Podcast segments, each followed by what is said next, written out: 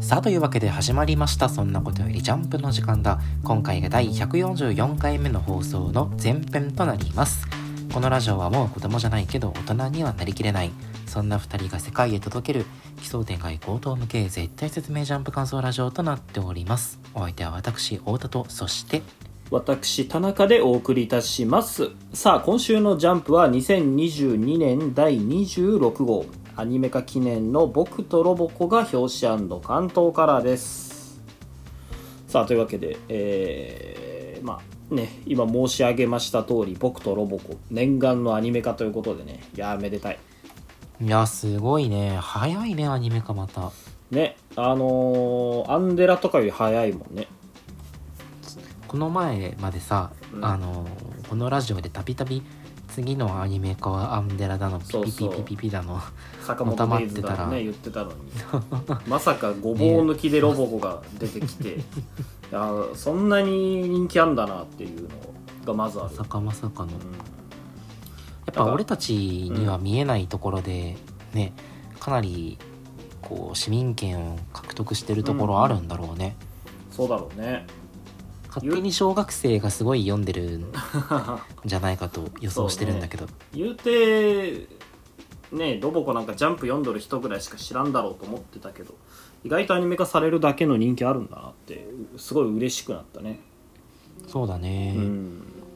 なんかでも聞いたところによるとこのシンプルなギャグ漫画で第一連載第1回以外で表紙取ったのってサイキックソーの災難以来らしいよあえー、そんななるんだもん、もう。だいぶ前。7年ぐらい前。そうだね、うん。結構前らしくて。ってことはサイキクス王の災難ルートってこと？っていうことじゃない？あれもだってアニメ何期かやってたでしょ？でも実写映画化までするじゃん。そうだね。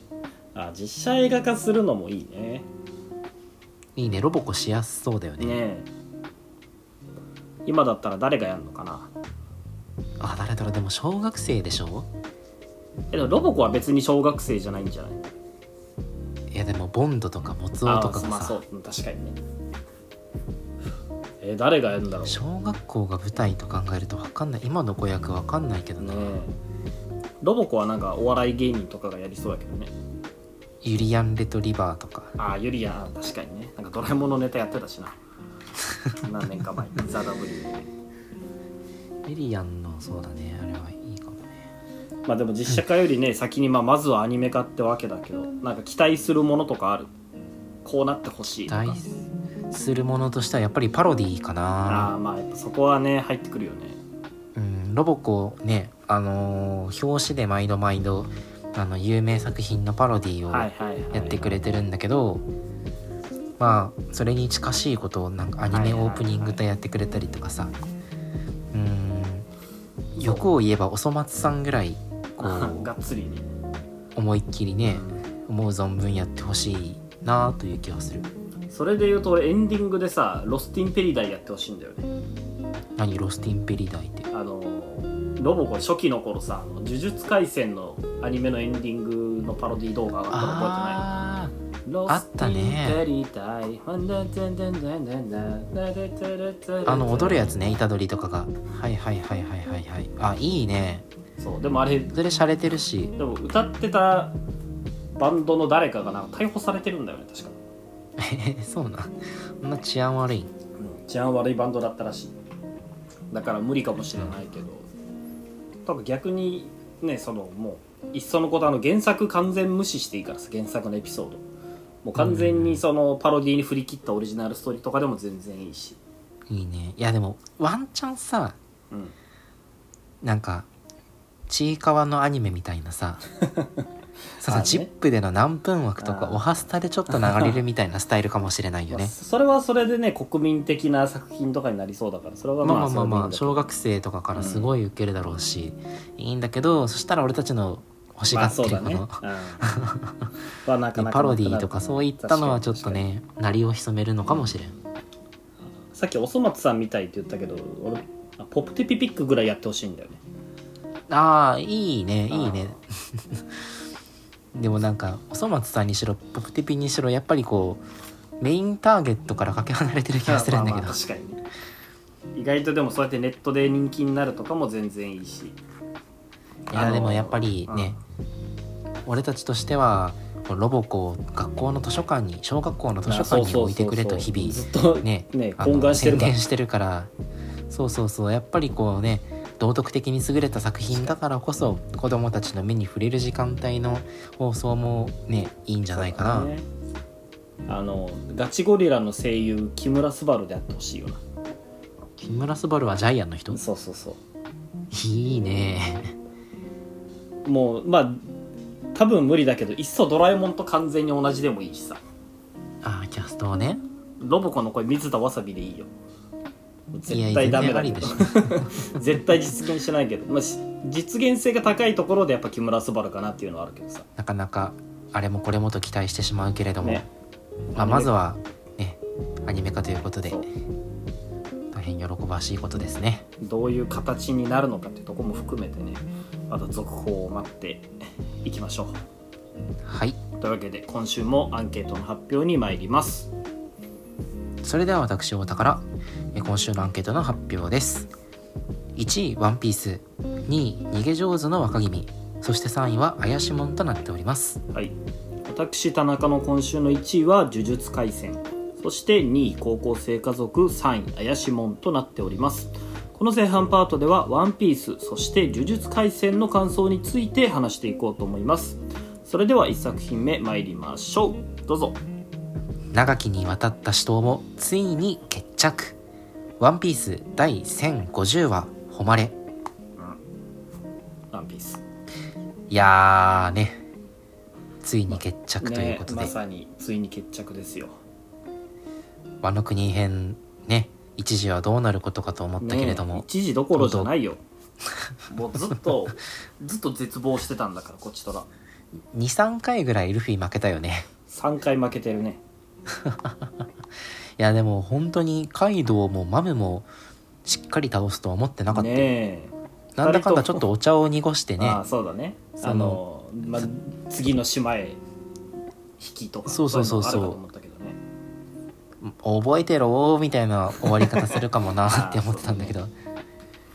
でほんとしっかり倒してね。で2人ともさそのなんかその、マムがローとキッドに倒された時さなんかマグマみたいなところに落ちてってたじゃん。うんそうだね。ポーンって思ってたんだけど今週見る限りあのマジでマグマに落ちてるっぽいよね。カイドウもマムをさはったり効かせすぎでちょっと最高だなって思ったけどねえいやそのあんまり少年誌で見ないよねこの。マグマだまりに落ちるってそんなのあるのか。う んでもあれじゃない？やっぱりさあの世界最強生物でうん。なかなか死ぬにしてななかったカイドウが、うん。じゃあマグマで死ぬことができるのかってところじゃない？まあそれだよね。カイドウもマムもぶっちゃけこれで死ぬとは全く思ってなくてさ、うーん。そうそうそうそう、ね、今週そのなんかもう噴火をしたわけだから海底火山みたいなのが、まあだからこれに乗じてなんか出てきてるんだろうなとは思うんだけど。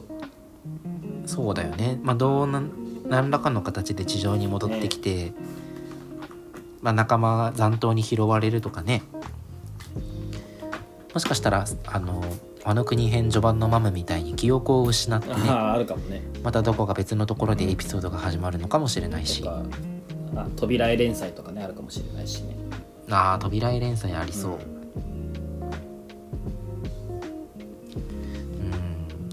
いやでもねしっかり倒したということで、うん。あの今週の話はめちゃめちゃ贅沢な1話だなと思ってさ。ほうほやっぱ今までバトルに次ぐバトルでなかなか話が進まなかったうじゃん、うん。1話の中であっちゃこっちゃね場面展開するし、どこそこでちょっとずつ戦って全然話が進まないよと思ってた中でさ、今週だってまずこの、まあ、カマムとカイドウを倒してマグマ止まりにぶち込んだのはもちろんのこと。うん。このまず男と男だっけ？おことだっけ？男とことこね。うん。男とこの安家のこうねエピソードもね、うん親子の情を感じさせて、はいはい。まあ感動的じゃないですか、うん。いいね。そしてまたねこのあのー、大和の勝ち時はい大和じゃないか、えーっと猫マムシあの猫マムシ。うん。わしらの勝利じゃーっていう勝ち時もね、うんうん。えー興奮をもたらすことですしうんうん。そしてズニーシャと桃之助の会話よ、はいはいはい。なんか桃之助にこう君主としての格がそうなのよ。備わってきたかのようなね前も言ったけどさやっぱ桃之助っておでんに比べてよっぽど和の国の将来を真剣に見据えてるんだよね。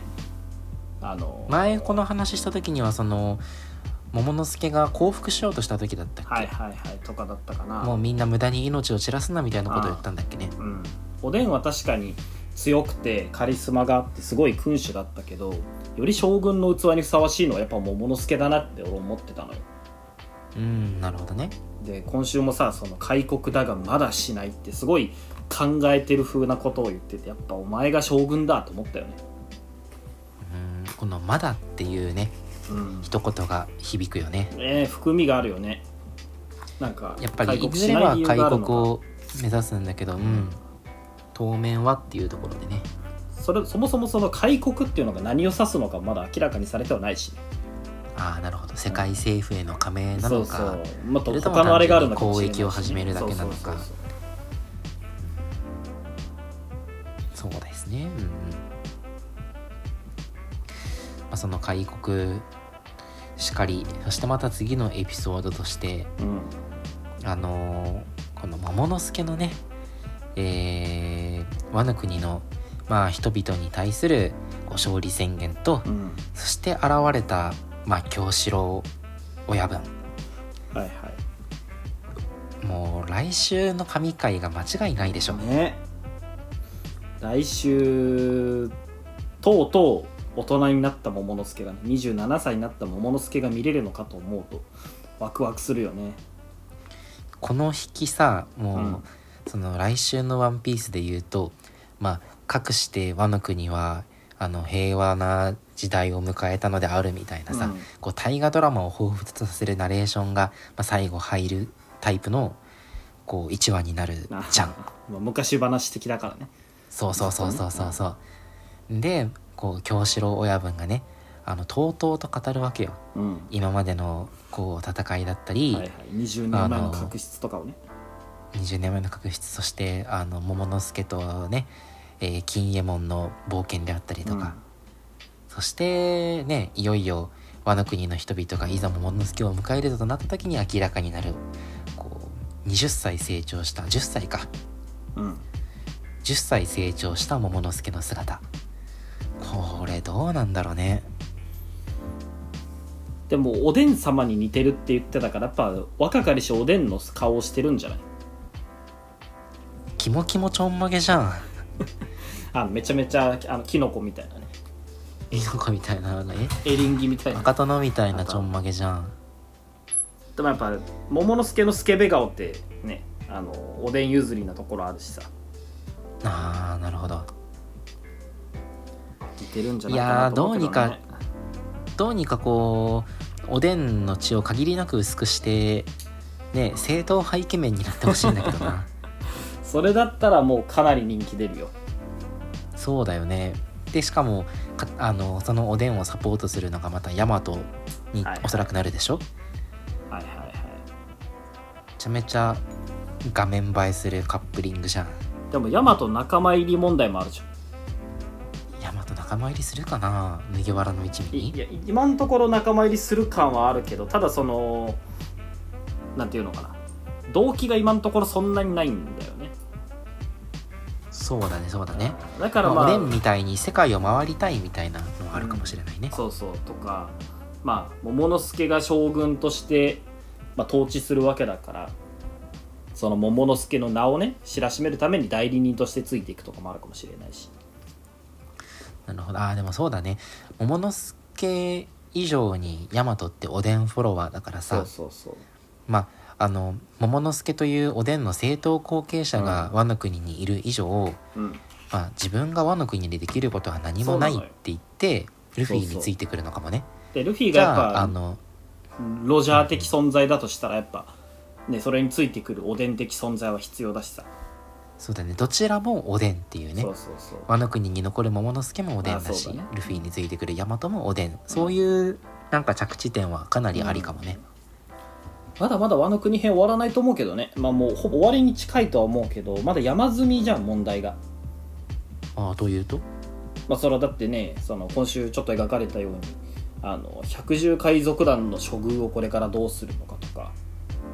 なるほどそうだね。とか和の国をさ今統治しようと世界政府がこう狙ってるわけじゃんだったりとか、スマイルの副作用に。CP0 来てたりとかね。そうそう。スマイルそうだね。スマイルの副作用にこう侵されてる恵比寿町の住人たちの話とかさ。あうん。のそのこスマイル工場が垂れ流す汚水のせいで汚染された土地とか水とかってさまだ全然解決してない問題は山積みなわけよ。まあもちろんヤマトが仲間入りするのかどうかもそうだし。だからさすがにあと1話2話じゃ終わらないだろうなとも思うんだけど終わりを象徴するような宴のシーンっていうのはまだまだ先なんじゃないかなって。なるほど。まあだからこそそういった問題が山積してるからこそ、うん。あの桃之助の「まだ開国しない」っていうセリフにもきっとつながるんだろうし、うん。もうでもそこはルフィたちの冒険の物語ではなくそれこそアラバスタ編もさアラバスタ王国の復興って別に本編ではほとんど描かれてないじゃんまあまあそうだけどさこんな感じでねルフィたちはあくまで通りかかって自由にあの支配者をぶっ潰しただけでそこからどう復興を立ち直っていくかはそこに住む人々たちのさら、まあ、別の物語っていう、うん。なんかそういう組み立てもワンピースらしいなと思うね。あの国編何年やってんのかな？45年やってるイメージあるよね。あるね。俺たち社会人になった時にはもう和の国編始まってた気がする、うん、気はするよねそう考えるとやっぱねシリーズ最長というのもまあうなずけるけど。まあ当面あでもそうじゃん。あとあれじゃんあの予言の話もあるし9つの影がどうのこうのみたいな。なあなるほど。そうだね。あのまあそれ今回さ最後のページで出てる人が何人いるっていうその煙の向こうから見える人たちなんだろうけどそこら辺のこう着地も気になるし、まあ、マムとカイドウどうするのか問題もあるし。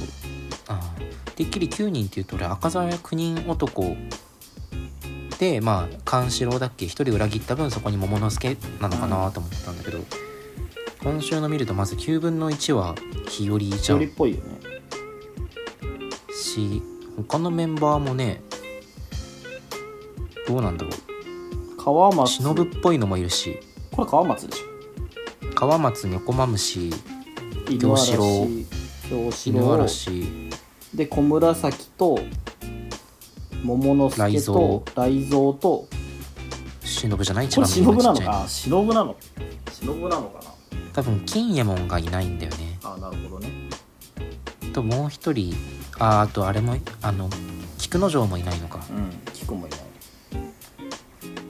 金右衛門と菊かけてるとこに、えー小紫日和と忍が入ってるあかな。あそうなんかうん。いやーね赤座役人男かなと思ってたんだけどちょっと予想が外れたかな。とか麦わらの一味なんじゃないか説もあったし。ああそうだね。うんうんうん。いやでもかなり含み持たせて、うん。あのワクワクする、うん。まあ、予言だったんじゃない？あれも。まあ、長きにわたった和の国編もそろそろ終わりが近いということでねあの金右衛門なんかもう10年ぐらい出てるらしいよ。ねえ10年なる。パンクハザードからいるからさ。そんななるんか。えパンクハザードってそんな前なんだ。引くなパンクハザードってだって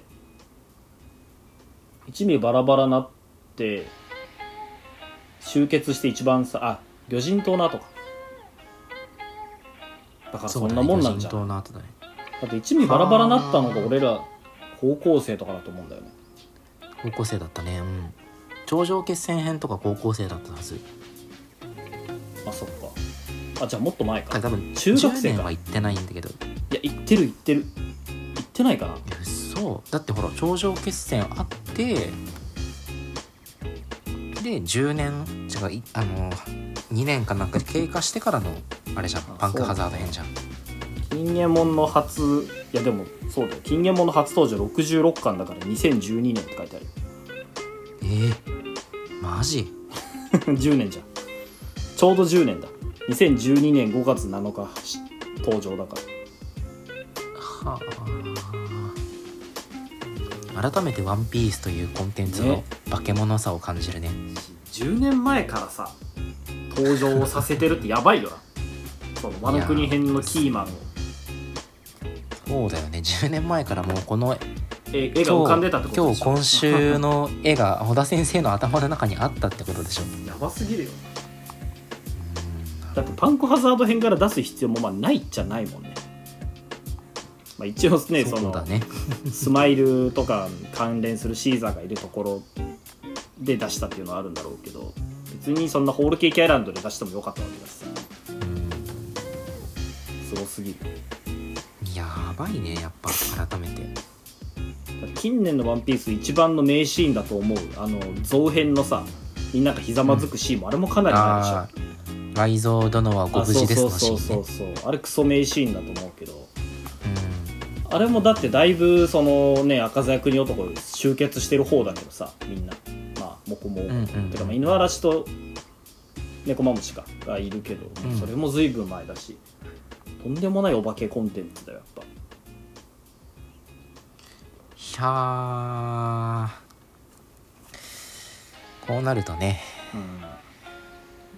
まあまだまだあの国編が終わったとはいえじゃあ、うん完結するのは当分10年20年先なんじゃないかという気もまたしてくるわけだけど。まだまだ読ませてほしいね。あと単純にあの世界情勢が気になるしね。ワンピースって一番面白いと言われてるショートショーの合間の そうそうレベリーやったりとかなんかいろいろそういうのが面白い面白い言われてるからさそれもまあ気になるところだし。まだままだたビビとかが出てくるんでしょ？あそうそう。あビビ。ビビって死んだって言われてなかった。コブラが死んだって言われたんだっけえビビ死んでんの？コブラが死んでんの？あなんかレベリーで大事件が起きてコブラかビビか忘れたけどどっちか殺された。あコブラだったかな。コブラが殺されたっていうニュースが出てそれが影響して今サボが捕まってるんじゃない？えー、なんかとんでもない話俺それ知らないよ。知らないわけないでしょ。知らない知知らない。らないわけないのよ。はあっていうところで多分前回は引きが入ったんじゃないかまあなるほど。じゃあそのあたりが、まあ、来週以降ねなうん。あの徐々に語られていくということで。そうあ殺人未遂と死者が出た。殺人未遂事件と死者が出た事件。か、まあまあまあ復習をしつつね楽しんでいきましょう。はいというわけでよろしいですかね、はい。ワンピースは。次の作品に参ります。強いずるいかっこいい呪術廻戦第186話東京第2コロニー5というわけで呪術廻戦。いやー面白いね今週は。呪術廻戦もまあやばいというか。面白い。前回の引きが結構良かったじゃん。うんうんうん確か。先週救済だったんだっけ？違うか。先週があれか。先週パンダがパンなんかそうそう。虐殺されたところかな。パンダが虐殺されてはかり先輩が登場したっていう助けに来たっていう引きだったわけなんだけど。まあ今週はかり先輩が強くてね。いやー本当にこんなに圧倒するとは思わんくて。ねえ乙骨が言ってたその乗ってる時は僕より強いっていうのがやっぱあながち間違いじゃないんだなと思ったけどうんうんうんなんか強い弱い云々よりさその相手視点で見た時のクソゲーさがやばいよね。これカシモからすればたまった話じゃないじゃん。そんな自分と戦う前にさなんかシャルル・ド・ゴールとかいうさシャルル・ベルナールかシャルル・ベルナールとかいうクソ雑魚と戦ったせいで変なバフを引き継いだまま来て。でようやく効果が切れたと思ったらまた無料で呪術廻戦じゃないや。領域展開できるんでしょクソゲーすぎる。うんいやクソゲーなのがさまあその大当たり中は無敵っていうのもむクソゲーだし。そうーうんうんうん。4分11秒の効果が切れた後にまたすぐ再使用可能っていうのもクソゲーなんだけど一番クソゲーなのがその強さの源であるさ大当たりを引かなければならないっていうその制約がさ謎の強運で理屈づけられてるのがやばいよね、まあまあ大当たりをちゃんと引けてしまうからね そうそう。はかりは。はかりがなんか50回以上は沼らないみたいなの言ってるからあまりにもそれがずるすぎるんだけど無法にも程があるなと思うやゲゲがかなりバランス調整これミスってるんじゃないかなと思って。さすがにやりすぎではっていう。ねえ反転術式してるよ。ね腕ちぎられてもすぐに復活して、ねそれも反射で反転術式を行うみたいな、ねいやでも思うのがそのいくらさその領域展開でまあ重力が無限になってるとはいえよ。うん結局その術式もはかり自身の術式なわけじゃん。はいはい。だから本当の意味でこの磁力って無尽蔵なわけではないと思うんだよね。いやそうだよね。なんか質量保存の法則が成り立ってないよな。そうそうそうそう。だからあくまじでね。その一度にしあの出力できる重力のまあ、えー出力のパイが大きくなるだけで出力出力自体が大きくなるだけで重力のパイは変わってないんじゃないかなと思うんだよね。ー通常状態だとパイ1切れ分しか使わなかったのが5切れ分全部使えるようになりましたみたいな。そうそうそうそう。だからやっぱ消耗が激しくなるとかでこう無限にこそれで言うんな戦い方できるわけじゃないでしょ。エンペラータイムと一緒じゃああそうだね。だから寿命縮まってんのよ今。ん なるほどね。あのね全系統が100%で使えるっていうだけのずるすぎる。それにしても強いし。あと明らかにそのここまで強いとさ逆に負けるのではっていうのがあるよね。その メタ的にというかさ。そうだね。あの大当たりを引かなければならないっていう以上ゲゲの心一つでさ大当たり引けませんでしたっていう展開にすぐできるわけだから一気に苦戦しそうだよね。歌詞もまだ術式披露してないし。そうだね。うんこんだけ強いはかりをカシモが圧倒すればそれだけねカシモの格も上がるしね。歌詞もも歌詞もで術式披露してないのにあんなに強いのずるいよな。うんまあまあそうだね。今のところ呪力の性質だけで戦ってるからね。最近なんか特殊な性質を持つ磁力が多すぎるんよね。だからそのうちゴムとガム両方の性質を持つ呪力が持つ磁力が現れるのかもしれないあの呪術廻戦ほら散々やっぱハンタっぽいうん。ブリーチっぽいとか言われてる中でさ、いやまあ確かにここ最近のちょっと複雑なあのーね術式だったりはハンタっぽさあったんだけど、今週改めてこのハカリのバトルシーン見たらさ、うん。そもそもの呪術の魅力ってこういうなんかバトルシーンのかっこよさだったよいねやそうなの。アクション的なねところが。そうそう虎杖っていうめちゃめちゃアクションできるキャラクターが主,、役にいて、それがすごいあの思い切ったアクションを見せてくれて、うん。こういった大胆な画面で、まあ、画面が華やぐと華やかになると。なんかそういった呪術廻戦の原点を思い出させてくれるうん。1話だったなと思って、このはかりのバトルに関してもほぼほぼ肉弾戦なんだけど、うん。いろんな角度を構図で見せてくれてさ。攻撃の流れがすごい分かりやすいよね呪術うって、ん。あのーね駒の使い方も大胆で、うん。かなり見応えのあるバトルだったじゃん、はいはい。だからなんかね今週後できっと話題に上がると思うけどまあそのうちは「ハンターハンター」復帰という中でね、はいはい。